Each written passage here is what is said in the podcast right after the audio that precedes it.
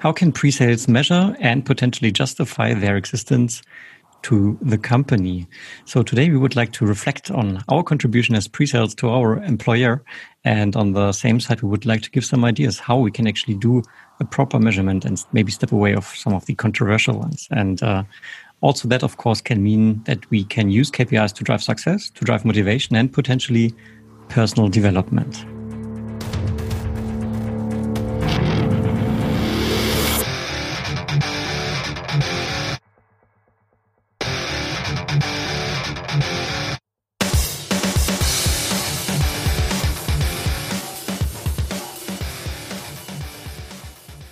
Name is Tim. My name is Jan. Together we are Sales Excellence. And this is your podcast for software B2B sales and pre sales. We believe in a strategic, value based, and customer centric sales approach.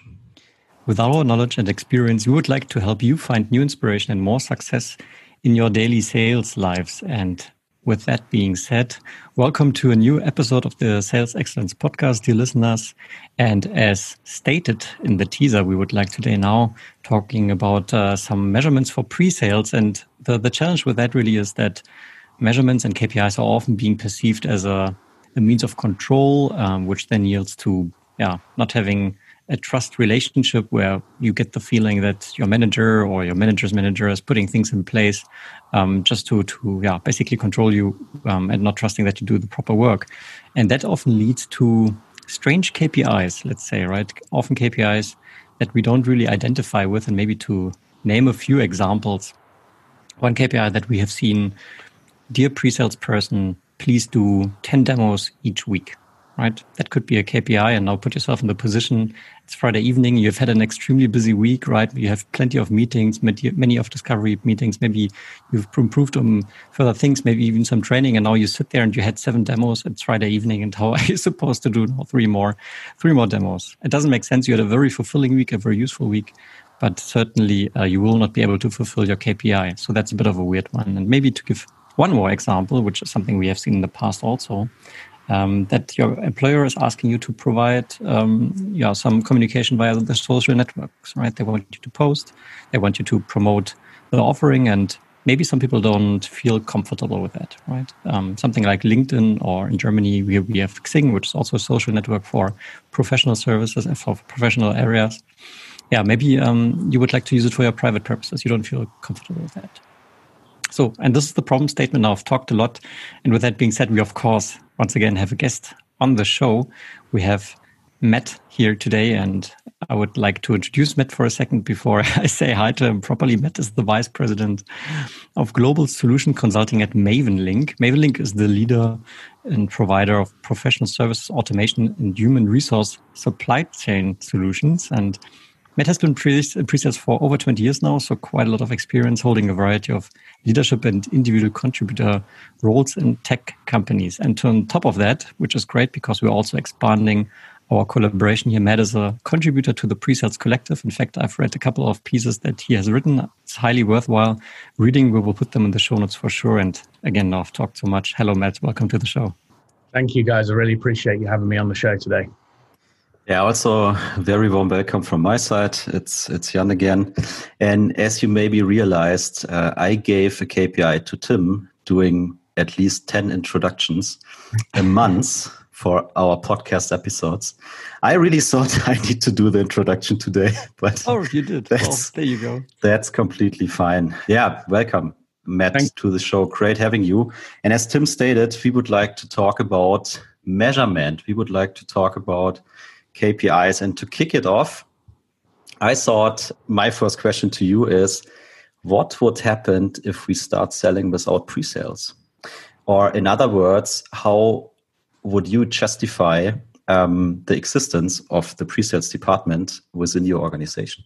Yeah, it's a, it's a really great question. And, you know, I think from a technology company perspective, if you're um, selling without pre-sales. You're you're kind of selling with with one eye shut. I don't know if that's the right analogy, but you know, you're not giving yourself the best opportunity to articulate the value of the solution that you have. And um, you know it, it, all come back comes back to the words you know it depends right? There are some companies that probably can you know tech companies that probably can operate without pre-sales and that's fine. But you know if you was to, to suddenly take the department away from a you know a, a well functioning sales organization that relies on that team you'd be in trouble pretty quickly and I think it goes back to um, you know the value that the pre-sales function adds to the sales process. You know, when it comes to the deeper discovery, understanding pain, driving solutions, driving value. You know, it's more than just a demo. You know, the the example KPI you mentioned, you must do ten demos a week. Um, you know, it's it's such a such a misnomer because it doesn't drive anything to do with value or, or quality. So yeah, you know what what would organizations do without pre-sales? I think from a sales perspective, they would dip pretty quickly. They they would not be performing very well. Yeah. I think mm. one extra aspect here is also once a company has decided, and I fully agree with you, right? There's there's software out there that you can sell without having pre-sales, and we have seen those in the past, and it's fine. But once you make that decision and you grow as a company, and then all of a sudden you have maybe 10, 12, 15 or more pre-sales people in your organization, then at some point you will have a discussion around headcount, right? Maybe the sales organization grows, obviously with the same factor, maybe one to five, one to four, whatever. Um, but someone in, in who's sitting in finance or controlling will have a say on what the headcount will be. And then you really need to prove your point, right? Then it comes back to justifying our existence. Absolutely. Yes, it's funny you mention that because some organizations have zero, they have no pre sales, and other organizations are dominated by pre-sales depending on the complexity of the solution. Um, you know there are some organizations that work on a one-to-one ratio which is which is uh, really interesting and kind of kind of a luxury. That's not that common. And you know two to one three to one to account executives is generally the ratios that that i've seen across you know complex saas organizations through the enterprise. So yeah if it's if it's a you know small transactional small business technology that you can sell quickly, then yeah, you know, you probably don't need uh, don't need that many pre-sales people compared to account executives and, and lead generators. You know, people bringing in those those leads. That's where you should probably focus your efforts and resources. But a complex solution, high value, multiple different paths, multiple different pains that you solve. You know, you need your pre-sales people to uh, to help you with that. And I think even if you don't have a dedicated pre-sales department, uh, I truly believe that you would leverage and need pre-sales functions, methods, and and all that kind of stuff, right? Even as Tim said, if the solution is maybe easier to sell or not too complex, and uh, the AEs will do the demos and the discovery and all that stuff, you would of course need to do it the right way to be to be successful. So for me, it would be hard imagine kind of B two B enterprise software organization not having pre-sales as a function. Yeah. Cool. So another one, and we put the tricky ones at the beginning to to make, to, to make it a little bit more interesting and challenging. So, what do you think? Should pre-sales compensation be connected to KPIs? Yeah, it's this is this is the big one. I have a fairly strong opinion on this one, and I'm always open to debate. And and I would I would also say it depends, right? However, in the organisations I've worked in and, and, been successful in, I think that um, compensation for a pre-sales person should be exactly tied to the success of the company and the success of the sales team and the success of the account executives that that they're working with. So I feel like compensation is tied to revenue attainment 100% and then performance is then tied to KPIs. So um, when you're talking about compensating a solution consultant, what you don't want to do is have a disparity between the solution consulting team and the sales team where you know the solution consulting team can focus on their their KPIs and their MBOs and get paid where your account executive and your sales team are not achieving their their numbers i think then creates tension i think it creates misalignment so um, for me, it's always been a case of saying compensation is always tied to revenue attainment. You know, you have the same goals as your your sales organization. So me as a pre-sales leader would have the same you know quota as a as the sales leaders that I support. You know, a combination and, and roll up. That's a whole other debate in itself. How to set up a, an SE compensation plan. Um, but for me, talking about KPIs, whichever ones that we then debate later on this podcast is you know one of them should be revenue, but then there should be, you know, a whole bunch of others that really drive performance management. And that's where you can really get into, um, you know, more of a, a, discussion around career progression and, you know, quality and making sure that somebody's executing their pre-sales work to the right quality that you want. Um, and like I said, you know, what you don't want to do is have somebody achieving high on their KPIs but low on the revenue. Because ultimately, I think, as you said, Jan, at the start, you know, ultimately pre-sales are here as a sales function. We are driving sales for an organization, and success is driven by revenue. P- pretty black and white, in my view. Yeah, but uh, that's that's a good one. Uh, just to mention to the audience, I think what we are doing today is definitely not black and white. So mm-hmm. we're putting questions on the table, we're giving our opinions, we debate about it, um, but there's no kind of final solution or one fits all or whatever. I think that is something where every organization really needs to put some thoughts into uh, to find out what is the best way for my people, for my teams, for my company, for my organization. I pretty much like your statement about that alignment, right? So that it really feels like okay, we are one team mm. uh, trying to to to win the customer, and and sales and pre-sales is um, as mu- much as possible aligned. That they don't feel like yeah two different kind of people. I have seen that as well in in a couple of organizations where it's always like um, so you need to be in sales to to really make uh, the big money and get recognition for the sale. Um, I pretty much like that one. And I think there is much more stuff you can do around it beside the aligned kind of revenue goals. Mm. Yeah, absolutely. And, and it's not to say that I think that revenue is the only KPI. You absolutely need a whole suite of them. Um, but specifically tied to compensation, I think it's you know by far and away the one that should be tied to somebody's variable compensation. Um, something I've seen very successful across the, the, the years, and I actually use it in my current company, Mavenlink, as well, is true compensation, variable compensation is tied to revenue attainment, but all of the other KPIs, we actually have uh, bonus schemes and spot bonuses and spiffs and you know trips and, and all kind of you know kind of prizes like that that still drive the right behavior but isn't necessarily tied to you know overall compensation. And that seems to work pretty well. You know you don't have to directly motivate someone, you know, in their paycheck. It could be, you know, a SE of the month prize that then comes with a gift card or a, you know, whatever it might be. So there's and, always ways of doing it. And I guess most of the time it's not about about the amount of the gift card, it's more about the recognition. Absolutely. Yeah, absolutely right. It's it's funny because when I was individual contributor SE, I really strived for that prize. I wanted to be, you know, SE of the quarter, SE of the year. I didn't care what the prize was. the prize to me was was the achievement of winning it, you know, and whether it was a, you know, five hundred dollars or hundred dollars or a thousand dollars didn't matter to me. That wasn't that wasn't the end the end goal. Um, and I think it does bring up an, another interesting point around, you know, what motivates a pre-sales person. You know, what do they get their buzz from every single day. You know, is it closing the deal? Is it achieving the revenue? Is it providing quality? Is it it's certainly probably not doing a certain number of demos in a day uh, or a week or a month so um, you know I, I, think i think there's a whole nother conversation around the psyche of pre-sales and what we what we're motivated by and why we work in pre-sales rather than just pure sales trying to hit that number agreed so compensation I truly believe Tim has an opinion on that one.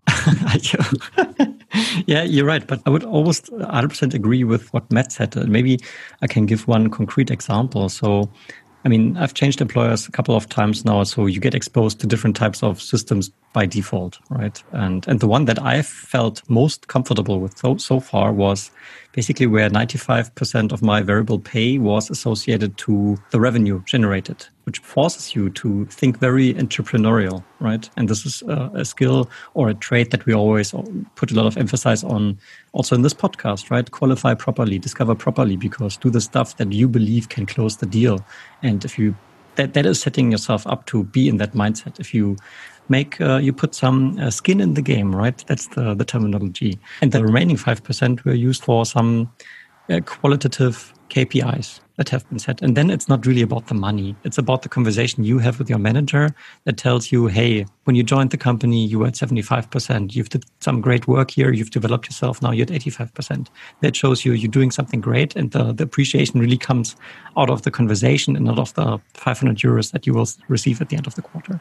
So, um, but by all means, and I think the the risk there is if you to show the opposite side, if you overweight um, the KPIs and put too little emphasis on the revenue, then you're losing sort of that entrepreneurial spirit because at some point you start to calculate, yeah, there's maybe like a medium sized deal, and now all of a sudden it's only like maybe a couple of hundred euros, and maybe you don't really care as much anymore. Whereas, but I mean, that opens in a whole other debate how much people are motivated by money in the first place.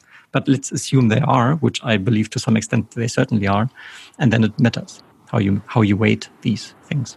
Yeah, I think you're absolutely right. I mean, you know, the other thing I find interesting is when when you look at what motivates a, a pre-sale person, and we just mentioned it here a second ago around, um, you know, pre-sales person of the month or the quarter or, or the year.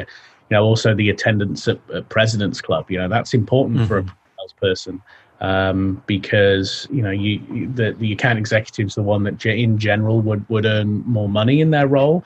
Um, so it's important to also have that kind of motivator as well. And is that motivator driven purely by revenue, or is that driven by revenue and the KPIs? Again, I think that's another interesting one to to talk through. You know, we, we have a president's club at, at Mavenlink and I have in, in other companies as well. And, and attendance is not just revenue. You know, the the example that I use a lot is that you could sit around and do nothing all year, but you just close one enormous deal and maybe you even get lucky. You know, it lands in your territory. It's a bluebird for, for your account executive. You know, you're, you're not a team player. You're not hitting any of your other KPIs, but you're ahead on revenue because, you know, that, that huge deal in your territory closed. Uh, maybe it was an upsell to an existing client that didn't need an awful lot of work. Um, you know, is that person more deserving of going to a president's club or achieving you know SE of the year or the quarter than somebody that helped close you know 10 deals and worked incredibly hard and was a great team player and hit all of their other KPIs but maybe less on the revenue because this you know uh-huh. this person just hit the huge number. Yeah. It's a good example of how fragile such a um, such a measurement can be. Mm. yeah absolutely. All right. So we said the word KPIs a couple of times already. I would say let's dig a little bit into useful KPIs.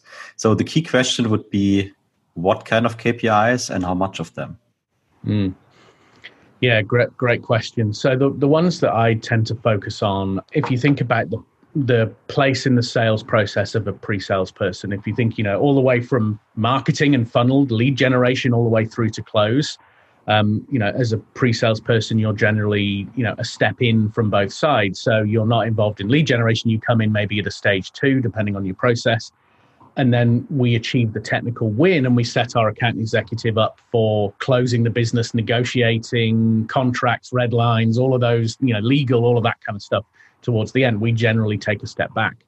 So the ones that I tend to focus on are stage progression is one. So, how quickly and how many deals progress through different stages. So, we can start to look at things like velocity numbers and, you know, is somebody lagging behind um, from a quality perspective? Also, looking at technical win, what we call the, the technical win to the point where the client says, Yes, I choose your technology as um, the technology for us, and now we're going to go on and and, cl- and close that business. And how many times have, as a pre-sales person got to that point and then the deal still hasn't closed, which is why revenue is is important, but it's kind of also a little bit unfair if for some reason we couldn't agree legal terms or you know the pricing wasn't you know what what was misaligned, but we still achieved the technical win and we did the absolute best SE job we ever possibly could to get to that point. It's the best one we've ever done.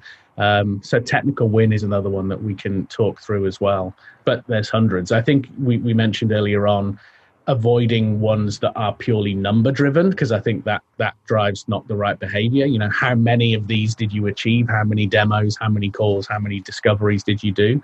Uh, versus you know something quality related. Okay, so let's let's talk about quantity related KPIs for for a second. And you said, and in general, I I would agree, right? So if you look at the pure number, it could could kind of mislead you in, into the wrong direction. But I also believe if you put the numbers into the right context, it could add a lot of value.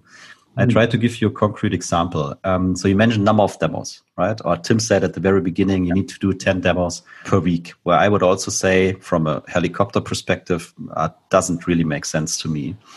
But let's say you look at the number of demos uh, a pre-sales person has done in combination with the opportunity he is working on.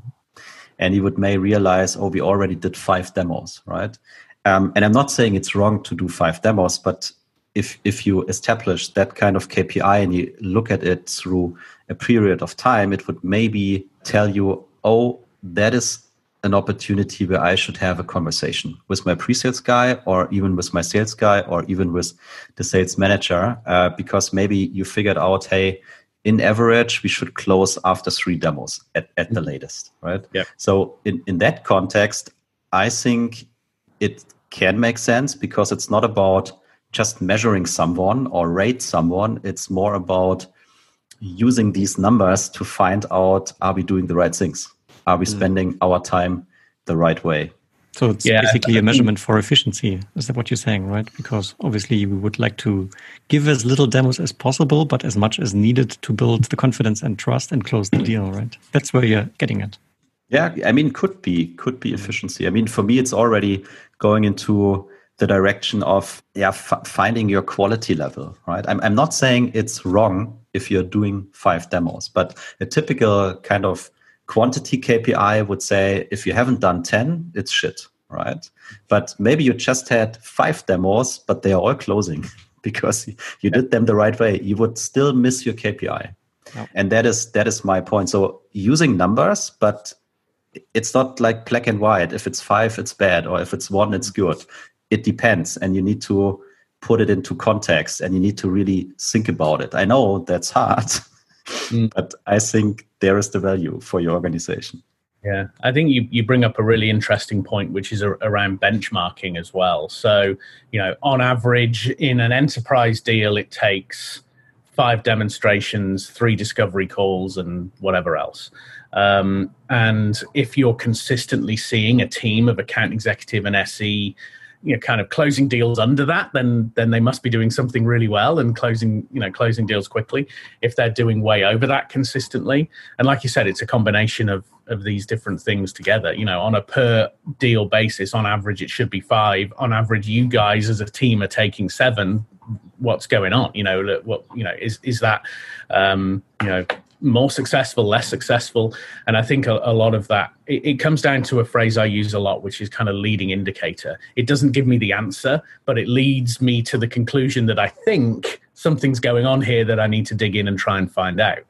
And I think this is important back to the other conversation about compensation. I think this is another reason why it's important to not have com- compensation driven by variable pre-sale metrics that are leading indicators versus something that says yes we closed the deal or, or, or we didn't. And i think a, a, raw number by itself doesn't tell you very much but in context to a lot of other data that you have, um, specifically as well, closed revenue, that that gives you a, a, lot of indicators as to, you know, hey, this person does on average five demos per opportunity and has a win rate of, you know, seventy five percent versus this person that does two per demo, but actually only sorry two per opportunity, but has a win rate of twenty percent. Or maybe that person, you know, isn't going as deep or engaging well enough, or whatever. You've got to then dig in and try and find out what that tells you. Hmm. I think there's two aspects here, right? Um, I mean, I think what we're discussing here is basically going one step further from a plain quantitative measurement. We're trying to see the context of it. And the beautiful thing, really, and that's the first point, is it's easy to measure, right? You can just track it, you can calculate it, and there you go. And I think it's probably one of the reasons why quantitative KPIs are so often used because it's very easy to measure. The, the second aspect is you need a lot of data to come to the conclusion that you just did, Matt, right? Mm-hmm. If you do that over like a quarter or something, you will not have enough data to have a meaningful yeah. average or a meaningful best ratio, so to say, between these things. Uh, you need hundreds, maybe thousands to actually come to a meaningful um, value there, which then means you need to start collecting first uh, before you actually put it into place, which is obviously something you need a lot of foresight. But I think maybe, and I don't know if we already want to conclude on the quantitative piece, but I think one conclusion is if you use quantitative KPIs, you have to consider them extremely careful because you're running into the risk of motivating behavior that is not truly in line with the entrepreneurial goals that you have set. Yeah. I think it also brings up another question again around motivation, around teamwork. You know, is somebody motivated to be selfish and hit their numbers because it's tied to their compensation, or is somebody motivated to work for the collective good of the, say the pre-sales team or indeed the, the rest of the, the company? You know i think that that one's that one will be an interesting one to go through as well. Yeah and i would like to add one one thing to it. So i also believe tim to what you said. It's really important to make it transparent to your team and to your organization right so why are we measuring this what what's the purpose uh, that people really understand why we are doing it. I mean, I think especially in Germany, that is at least my experience. If it comes to we are measuring something, it's very often taken as oh they would like con- uh, to control me, right? They don't trust me. Uh, they don't believe I can get the job done, and that wouldn't mo- motivate anyone from my perspective. So I think you need to give it a real purpose uh, people can understand, and very often I think it also opens up very useful discussions, right? So if you talk about that stuff with with your team and you, you really ask them for their opinion, maybe you will you will get a completely new view and based on that you can change it and this is the thing i mean you said okay we need a lot of data potentially true but i would also say get it started right mm-hmm. away, right? And then look at it and learn from it, right? And if you realize at some point, oh, that's not the right KPI, kill it, right? And use use another one. So I wouldn't see it kind of so strict. I would more see it as yeah, you need to try it out. And as Matt said, so at one company, it's maybe three demos and two discovery calls. At another company, it's maybe five discovery calls and four demos for, for whatever reason, right? So we need to find out for for each and every company. I don't think there is that one blueprint you can you can use everywhere. Mm. Yeah, definitely. And also looking at you know tying it to win loss analysis as well. Like what what does a deal look like that we lost, and what does a deal look like that we won? Um, and again, trying to drive, and this is where the deep analysis of the process comes in, and making sure that it's tied to, uh, you know, things like Salesforce stage progression and things like that. You know at what point you know if you do a demo too early if you do a demo too late you know what impact does that have? Um, you know certainly i think we can all agree that not doing enough discovery is going to lead you to the fact that you're not going to uncover the right levels of pain and the metrics required and so forth. But uh, you know certainly timing within that process as well is is certainly important. And looking at the demographic like i said of the win loss i think will tell you an awful lot. You know what you're aiming at and I think, Jan, back to your point just a second ago around it kind of experimentation on which KPIs work for you. You know, I might have a whole bank of KPIs that work for me at one company. I turn up at another company and, and they're totally irrelevant. And I think having that not tied to compensation is important because if you get halfway through the year and suddenly discovering you know one kpi isn't relevant for this company but you've been paying on that and and people have missed out on compensation because you know you as a new leader took the wrong decision about a kpi or an assumption you've made.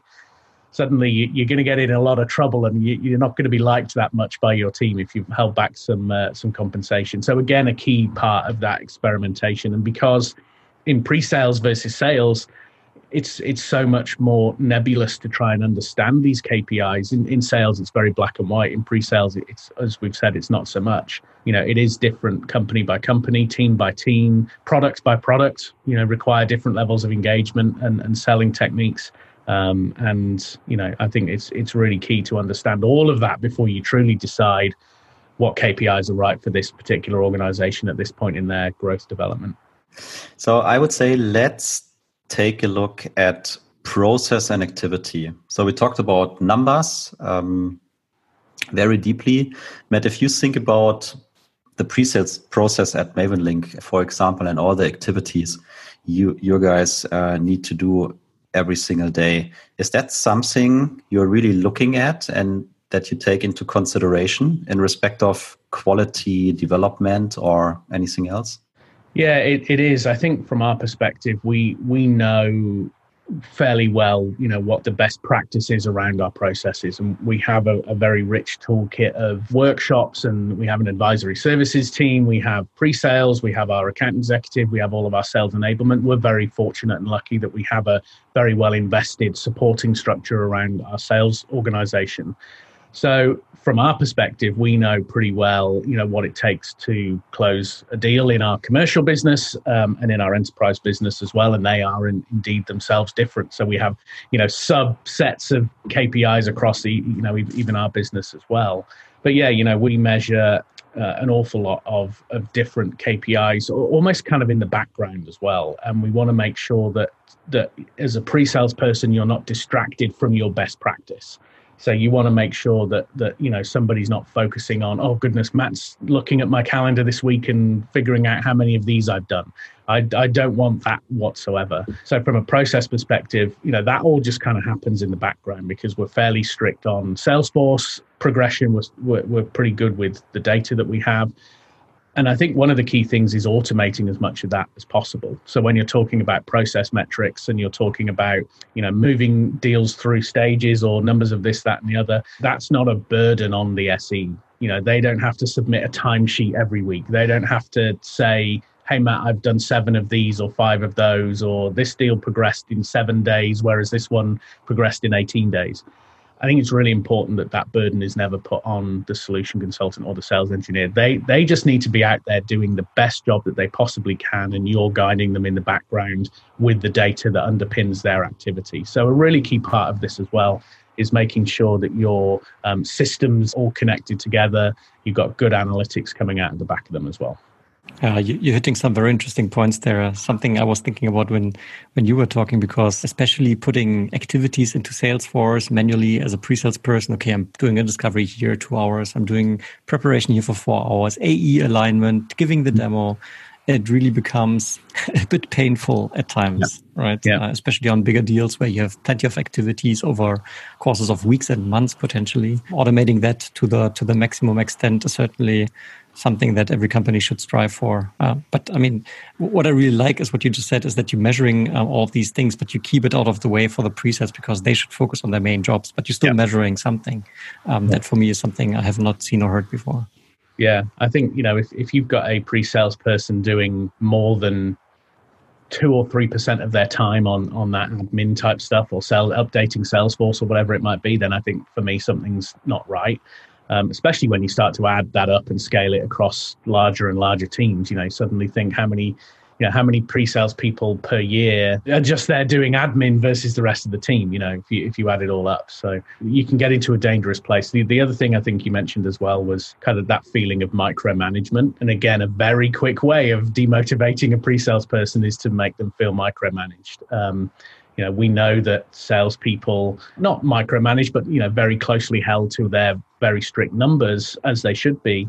But in the pre-sales team, you kind of join that team for a different reason. You know, if you are purely motivated by money and money alone and earning the most possible money you can earn, then you should probably be a salesperson. So it's a very different mindset to be a pre-sales person, and then to have that trust kind of broken by your manager by saying, you know, hey, I've been looking at your calendar and it tells me X um, you know that's something that can be very demotivating very quickly. So you know these KPIs again need to be leading indicators for engagement of the manager rather than you didn't hit X or you didn't do Y, and um, you know there's a problem. Um, I think that's an important part of this as well is how you as a manager deal with that data. And I've always said the measurement of these KPIs, that the management is all on you know the the leadership team you know, all, all, on the managers, the frontline managers that manage the individual contributor solution consultants need to be taking that burden from them as much as possible. So, Matt, you said you're measuring stuff in the background and you came to a point where it's almost uh, automated. Can you give one example? What um, you measure and how you get to that stage to automate it? Yeah, so um, one of the things that we measure at Mavenlink is deal progression. So speed at which, or deal velocity, I should say, um, the speed at which opportunities move through certain stages. So what we're looking for specifically is is how long deals remain in certain sales stages in Salesforce. And if you could imagine one states, you know, stays in our, you know, what we call evaluation stage, which is very heavy on on the pre-sales person. That's Uh, that's where we're engaging with our client. It's a formal opportunity on their side, and they've got budget for it. So we've moved it into stage three, and then they're going through an evaluation, and that's you know product demos, POCs, trials, all of the things that that are very heavily involved. You know, the solution consulting world. If we feel we're moving opportunities through those stages at a decent pace, we know that we're on track. Now, that the data behind that stage progression is, is purely inputted by the salesperson. You know, it's their deal to manage in Salesforce.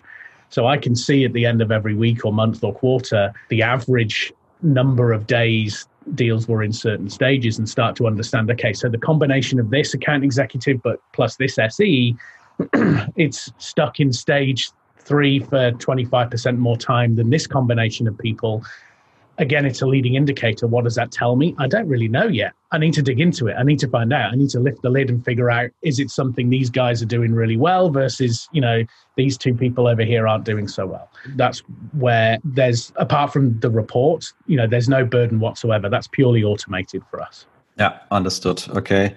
Let's uh, take a tricky one. So, should we do time tracking?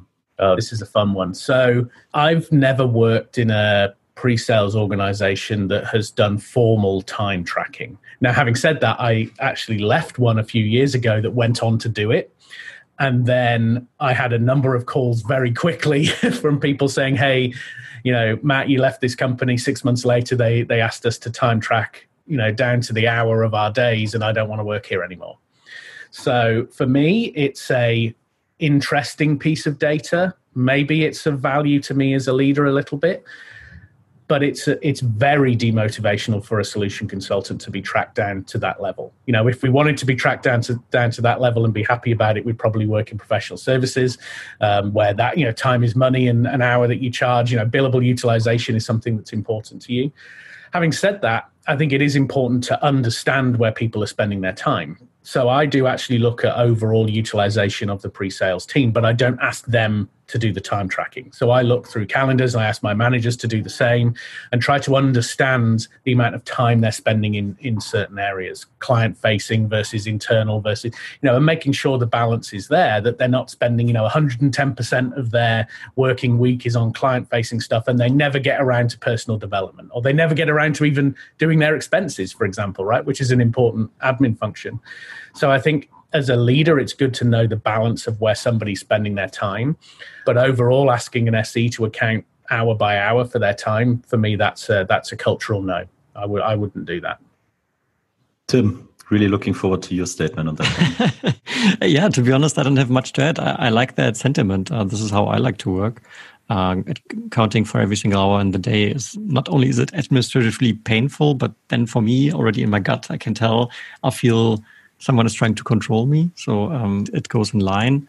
And that being said, what I've seen in the past, which I've found acceptable, is that, uh, and this is now a technical solution to that problem, so to say, when you schedule your calendar, when you do the calendar entry, you actually get an opportunity to fill in the opportunity field and maybe even a drop down which customer it is. So it's extremely easy to attribute the type of activity against a certain meeting. And then the administrative task, and also for me, it didn't feel like I'm being controlled, uh, is very acceptable. Yeah. Right? And yeah. these things can help. Uh, I think it's it's another one where you really need to make sure that uh, your team understands why you're doing it, right? And the one you mentioned, I think th- th- there can be a potential benefit. So if you would do that, I mean, and your calendar is something you would definitely maintain from from my perspective. I mean, you would do it anyway. And as Matt said, if everything is is nicely integrated, it would be an easy one to pick the customer or the opportunity, and the opportunity yeah. would give you the customer. Yeah and maybe just also putting in what is it, right? Is it prep? Is it discovery? Is it demo? Whatever. I mean, then, for example, you could see how much time you spend on specific opportunities versus potential ACV and these kind of things. And again, I'm not saying right or wrong, right? But as mentioned, it would give you another indication. Um, and at some point, you would may realize, okay, I would need to have a chat with salesperson X, right? or with the manager of that person, not to blame that person, but to say, hey, I identified something. Let's have a look at it. Maybe that person needs coaching, some guidance, a training, or whatever, right? Um, and again, there should be a good purpose to to do these things. Yeah, I really really like that one. Yeah. Before we move on, I have one more question to Matt. Um, you mentioned it in the very beginning, and then you just mentioned it again that you guys at Mavenlink are measuring deal progression, right? Yeah. And you you actually said that one KPI uh, of the the pre-sales person is associated to deal progression, right? Mm. Does that lead to a situation where the deal is progressing so far that the technical evaluation was won and then maybe it's being lost as for price, as you mentioned earlier, right? Yeah. That the the pre-sales person is starting sort of receiving, uh, I guess, well, incentive or some sort of, well, good mark on their KPI, whereas the sales rep is completely basically going blank. Is that yeah. what happens? Uh, yeah, to to a, to a degree, we, we, and we generally keep that within the pre-sales team. So we don't, you know, on global team calls, you know, hey, we hit 182 percent of our technical win, mm. you know, KPI. Again, for me, it's it's a leading indicator to be held and discussed within our organization. So, what should be reported out to the business, and and obviously compensation, as we've said, is is is revenue. Um, the last thing we want to be doing is celebrating a win when everybody else is saying, "No, we we didn't hit our number this month or this quarter." So, I I look at something like that as something that we celebrate within the team itself, and somebody that achieves you know more technical wins than than somebody else is you know that that's that's something we would look towards as being a um, a thing to celebrate.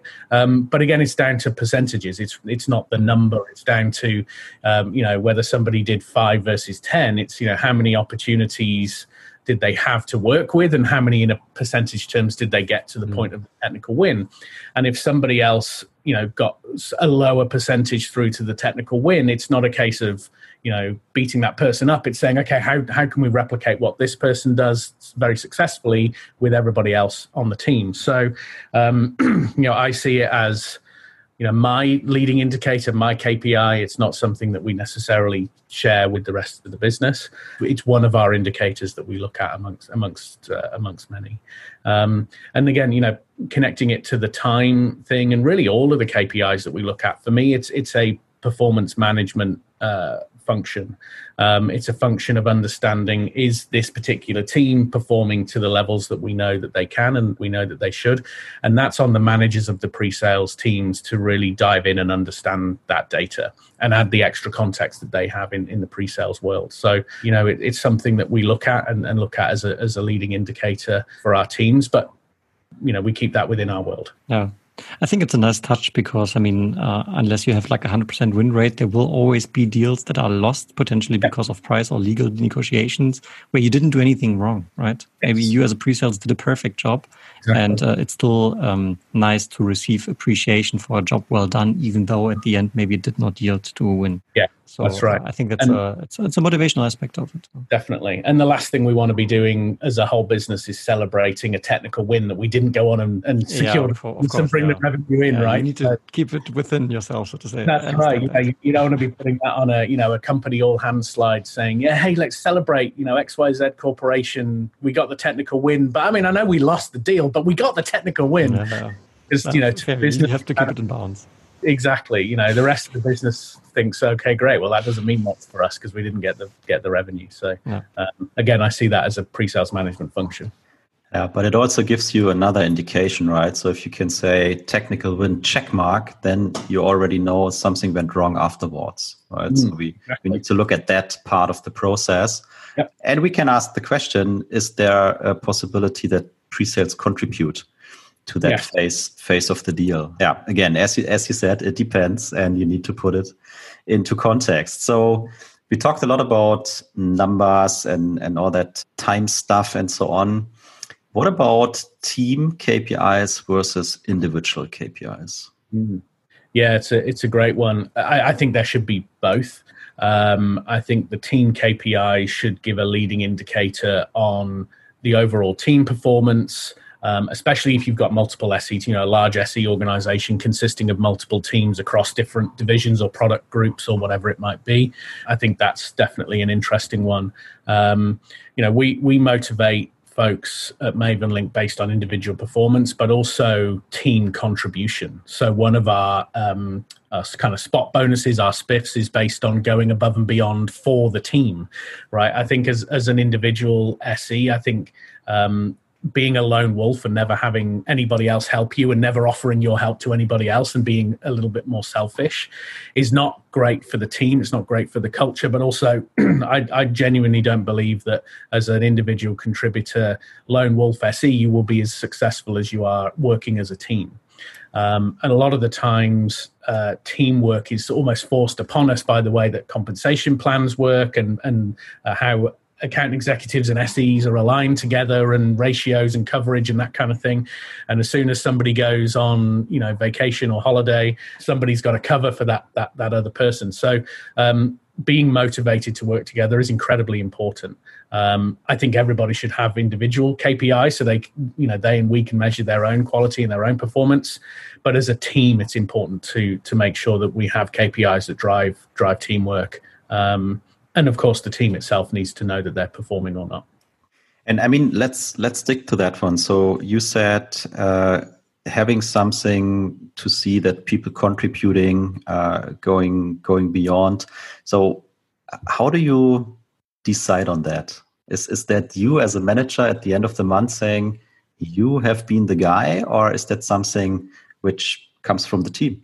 In our world, it's it's decided amongst um, the the leadership team. We get together and kind of put a case forward for somebody in our in our group that we think is worthy of this particular spot bonus, and then we tell that story. You know, this particular person was completely selfless, and they helped this other person with their deal, and you know whatever it might be, or or somebody came out with a new playbook, or they wrote a great new demo, or they recorded a video, um, something tangible that benefits the wider group, either either the wider company or the the, the wider SE team um, that was selfless. You know, it was something that they did maybe to benefit them initially, but they realized that so many other people could benefit from it as well. So that's something that um, we we decide as a leadership team. Um, it's interesting. I, I think i I, have also seen uh, people or teams where they vote every month. They vote for their favorite. Of course, you can't vote for yourself, so you've got to vote for someone else, and that's something that um, I've seen very successful as well. And and and it, it's it's different cultures, different organizations do different things. Personally, I, I I like the managers getting together and kind of pitching their person and then deciding as, as a group which one is the, the most worthy that month or that, that quarter. Um, that works for us. Um, but I, also like the voting method as well. You know, vote for your most popular, who who helped you the most, and tell and tell that story. Um, very much, they end up being very um, subjective. You know, it's it's about um, not necessarily about any kind of numbers. It's it's about how somebody went above and beyond to help the team, um, and that generally comes across as a story. And again, that's important. Why that kind of stuff is not tied to overall compensation because it's subjective. You know, and it's sometimes it's, whoever told the best story that month gets you know gets the prize. But you know, I, I, I like to think that we use a lot of balance and fairness across that decision making process. I think you need a lot of sensefulness within your organization to do these these kind of things, and I think that already drives behavior, right? If you if you act in that kind kind of way and shows hopefully purpose to your team. Yeah. Right. Yeah. So if yeah. they realize, okay, our management team or our leadership team, they really think about that stuff. They mm. they seeing what we are doing um, beside our job description, um, and it get recognized, uh, I think that's that's pretty cool. Yeah, definitely. So it's you know what do you go home and tell your family about at the end of every month? Do you tell them about the number of hours you worked or the number of demos you did or the you know deals you progressed? No, you go home and say I really helped someone and I was recognized for that. You know that that's something that's that's in your heart more than it's in your head and um, I really think that's a, a, big motivator for a pre-sales person is to be able to say, you know what, I really, really helped someone on my team achieve what they wanted to achieve this month, and you kind of get the warm and fuzzy feeling from that instead of the, uh, hey, I'm really happy I did ten demos today or this week. You, you generally don't celebrate those ones. yeah. So Tim, you're already smiling. I, I, like how you're moderating me today. That's really convenient for me. Thank you so much. Um, yeah, just the one thought I had, which is really um, Matt somewhat already touched upon, is that we have to make sure that it's not a competition for charisma at the end or a competition for mm. sympathy, right? Yes. So I think mindfulness is extremely important. I've seen this in the past where like five years in a row, I was being measured on some bonus and depending on the relationship I had with my manager and I had three managers in those times, uh, I got rated better or worse. Yeah. So, um, and that, that cannot be. So, um, or, however, yeah. I do like that idea, uh, which was implied in your question, Jan, that well, you give the team a vote, right? Not just on a managerial level, although I do I recognize there's also a lot of sense in that, um, but giving the team a vote as well um, will also contribute to inclusion, right? Um, involving um, the, the team and creating more transparency how those type of decisions are being made, which in general I believe is a very good thing. Yeah.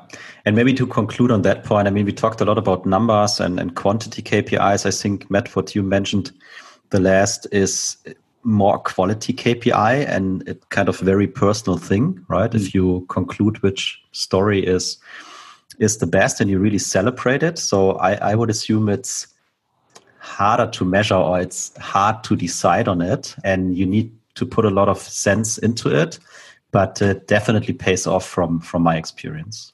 Yeah absolutely. And and it means so much more to the individual as well. If you know that your management team have gotten together understood your contribution understood your story understood the value that you brought to the team as a whole and what you added to the culture that's really meaningful. That's way more meaningful than i'm highest on the dashboard than somebody else and again i think from a, a, kind of more emotional and personal perspective, that's incredibly motivating for, for SEs as well, is to know that they are well respected amongst their peers uh, and, and their leadership team. And I think it does come come down to the culture that you breed within the pre-sales team as well. You know, is is this it is a culture of helping people, mutual respect, um, you know, low egos, humility, all of those good things versus being overtly competitive and trying to you know beat somebody else on on the team or get one up over somebody else on the team is not a healthy culture for an SE team.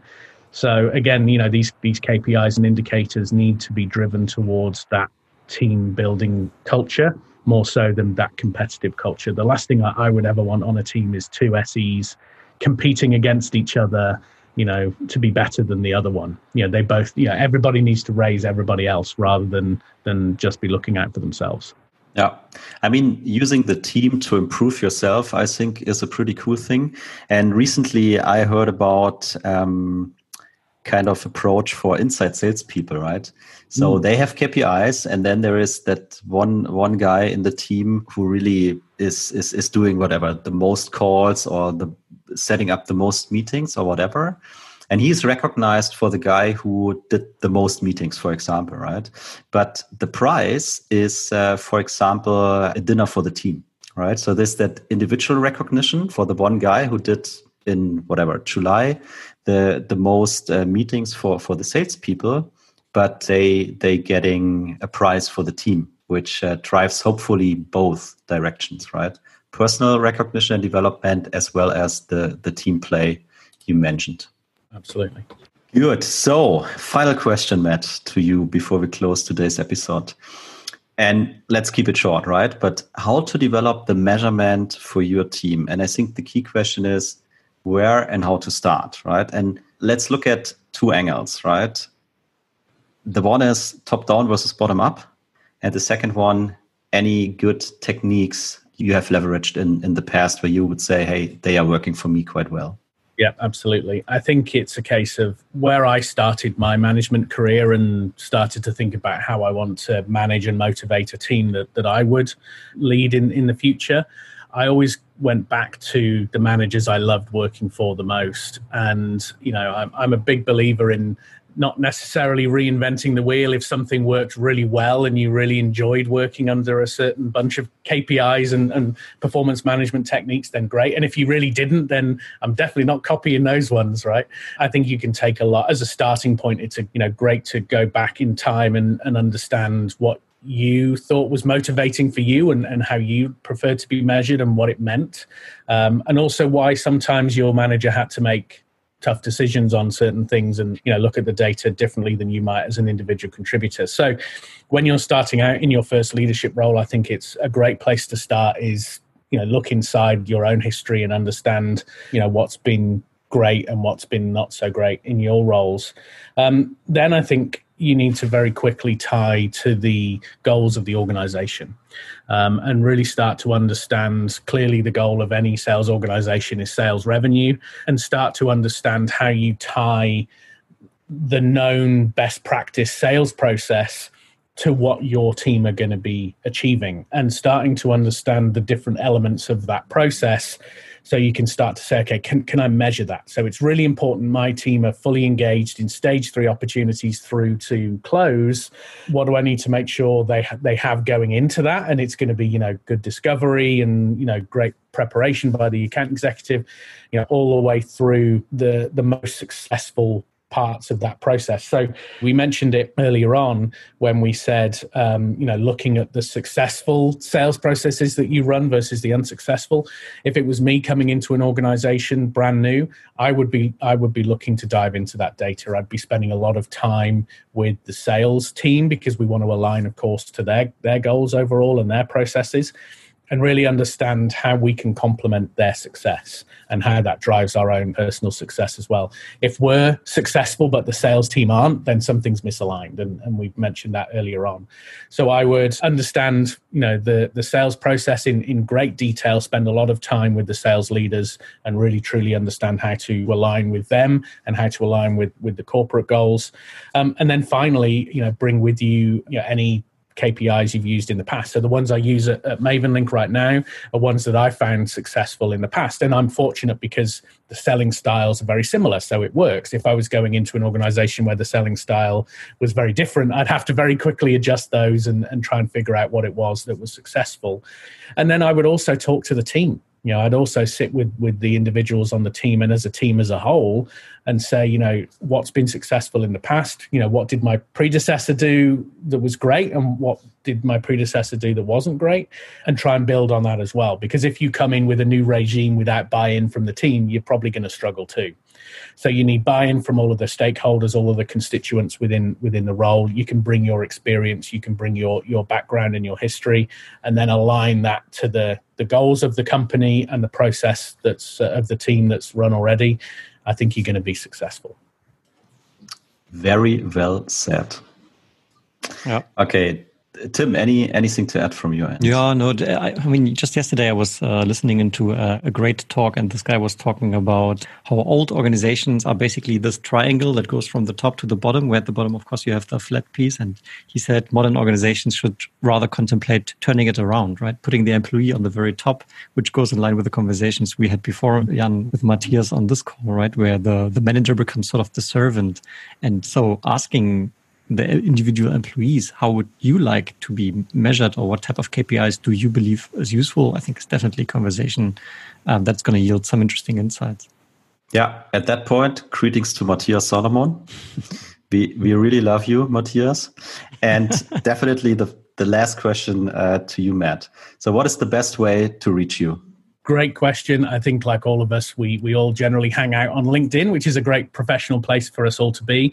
Um, if you search for Matt Finch, you'll be able to to find me on LinkedIn, hopefully very easily. Of course, if you'd love to learn more about Mavenlink, I'd love to have that conversation. Not that that's what this is for, but uh, that's always out there as well. If someone would like to talk to me about, you know, feel free to reach out on LinkedIn. I'd love to connect. You know, I'd love to share more more stories with you, and love to learn from other folks as well. It's a, a key part of, of my world is learning from others. So. Are you on the Slack channel from the Pre-Sales Collective? I am, yes. Great question. Yes, I uh, I am part of the Slack channel and also on, on the Pre-Sales Collective. You can uh, read some blog posts on there that I publish on a fairly regular basis. So. Yeah, we'll definitely put those blogs in the show notes. Uh, again, as mentioned, I highly enjoyed reading those. And uh, yeah, Slack Pre-Sales Collective is always a recommendation of ours now. Jan and myself are also there, so a great place to stay connected. Yeah, thanks, Matt. We will definitely put your LinkedIn profile into the show notes. So here is my very personal conclusion of today's episode, right? So if it comes to good measurement and KPIs for pre-sales, it always depends, right? We need to look very, very closely and carefully what works for our organization. And we believe there is no kind of one fits all or perfect blueprint and then it works, right? Transparency as well as communication, uh, I would say, is, is definitely key. Otherwise, you will lose your people. Furthermore, I truly believe you need to give your people a purpose they hopefully can follow or they would like to follow. And as you said, Matt, really get their buy in, right, for what we are doing. We definitely will measure some numbers, but if, if we do so, put numbers into context and make it valuable to yourself, to your management, to your people. Quality KPIs are definitely harder to measure if there is any way to measure them. But uh, we have seen that they really can add value to a company and also drive behavior and uh, creating a specific kind of culture, right? So KPIs, all these measurements, uh, I think should be definitely connected to the success, overall success of your company.